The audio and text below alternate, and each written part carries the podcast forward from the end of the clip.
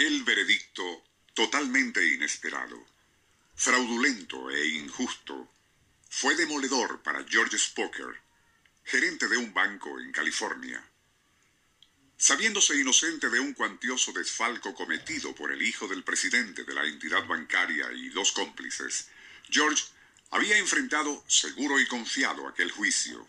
Pero los verdaderos culpables, valiéndose de su poder económico e influencias, compraron testigos, falsificaron documentos y lograron que un juez venal fallara en contra de Spoker. Incrédulo y abrumado por aquella canallesca maniobra que le condenaba a cinco años de cárcel, abandonado por su esposa tras haber liquidado los bienes comunes, y sin amigos, pues todos le habían dado la espalda, quedó totalmente desmoralizado. De allí que al salir de prisión en 1949, considerándose un paria e incapaz de recoger los pedazos de su vida destrozada, tomó la decisión de marcharse a Nueva York. Allí, en barrios bajos como el Bowery, se perdería entre tantos desechos humanos hundido en el alcohol y la miseria, sin esperanzas de salir de su marasmo depresivo. No sabía, desde luego, que a pesar de todo, él era un hombre corcho. El Circuito Éxitos presenta Nuestro insólito universo. Cinco minutos recorriendo nuestro mundo sorprendente. una producción nacional independiente de Rafael Silva, certificado número 3664. La vida en la Babel de Hierro para un expresidiario de 55 años, paupérrimo y alcoholizado, puede ser muy dura, especialmente en invierno.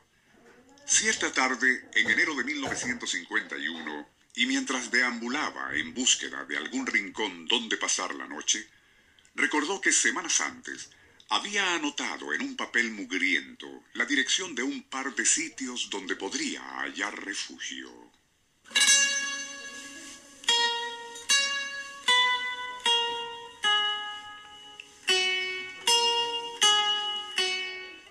Luego se le ocurrió hacer una lista de otros lugares donde a veces se conseguía ropa vieja y algo de comer. Poco a poco fue acumulando una lista de sitios y referencias que podrían serle útiles.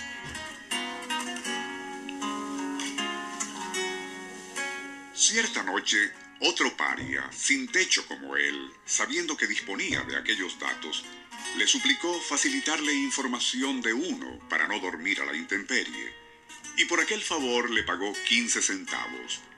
La voz se corrió, y muchos necesitados recurrían a Georgie, como se le conocía, y al ser ayudados se lo agradecían con pequeñas contribuciones.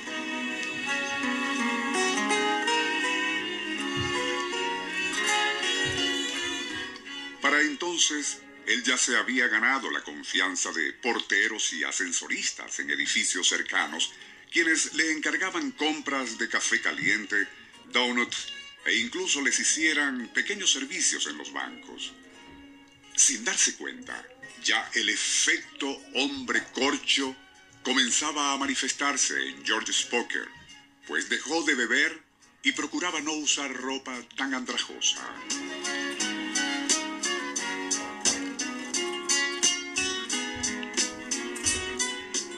Entonces, algunos periodistas de Madison Avenue sabían del sin techo que ayudaba a otros como él e incluso daba útiles consejos sobre asuntos bancarios a cambio de modestas propinas.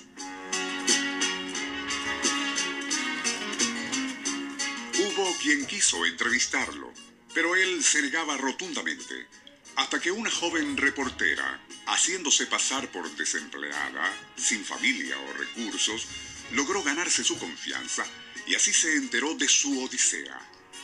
De paso, George dio a la joven datos financieros tan provechosos para ella que en agradecimiento no solo publicó su historia, sino que averiguó algo que devolvería al expresidiario un poco de su fe en la justicia.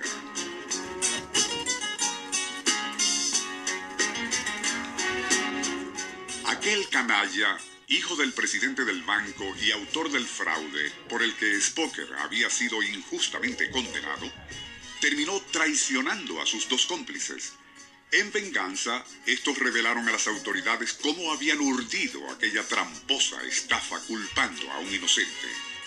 Los tres delincuentes fueron a la cárcel y George sería reivindicado para rehacer su vida, aunque sin dejar de ayudar a otros infortunados.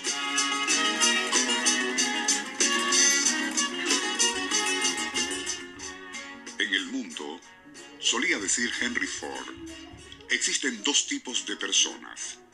Hombres plomo, a quienes un terrible revés los hunde hasta el fondo y allí se quedan. Pero los hombres corcho, aun si traiciones, adversidades o fracasos los hunden temporalmente, tarde o temprano saldrán de nuevo a flote. George Spocker evidentemente resultó ser un hombre corcho.